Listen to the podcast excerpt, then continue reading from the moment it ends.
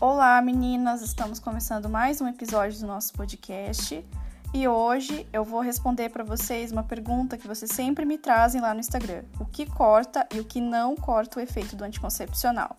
Bom, então vou começar dizendo para vocês que anti-inflamatórios de nenhum tipo, por exemplo, nimesulida, dipirona, ibuprofeno, nenhum desses tipos de anti-inflamatórios cortam o efeito do anticoncepcional. Os antibióticos, a única exceção, que são aqueles que cortam, vai ser a rifampicina e a rifambutina. O resto não corta, tá? Então, amoxicilina não corta, bezentacil não corta, enfim, antidepressivos também não, ansiolíticos também não. Chás de boldo, canela, hibisco, chá verde, chá preto não cortam o efeito do anticoncepcional.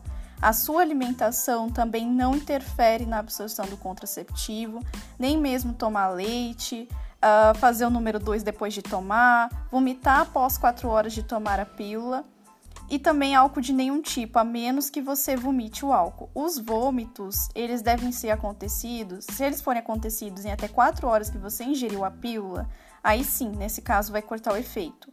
Ou diarreias muito frequentes logo depois de tomar a pílula até 4 horas.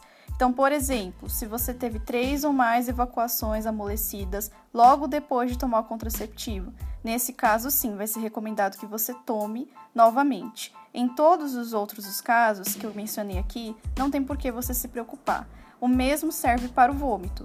Então, se eu ingerir a pílula e dentro de 4 horas que eu tomei houve vômito, nesse caso eu preciso tomar outra pílula ou eu preciso me resguardar durante toda a cartela caso os episódios de vômito estejam sendo repetitivos. Mas passadas 4 horas de absorção, não tem necessidade de tomar a pílula novamente. Esse foi o nosso episódio de hoje. Espero que vocês tenham gostado e esclarecido as dúvidas de vocês. Muito obrigada e até a próxima.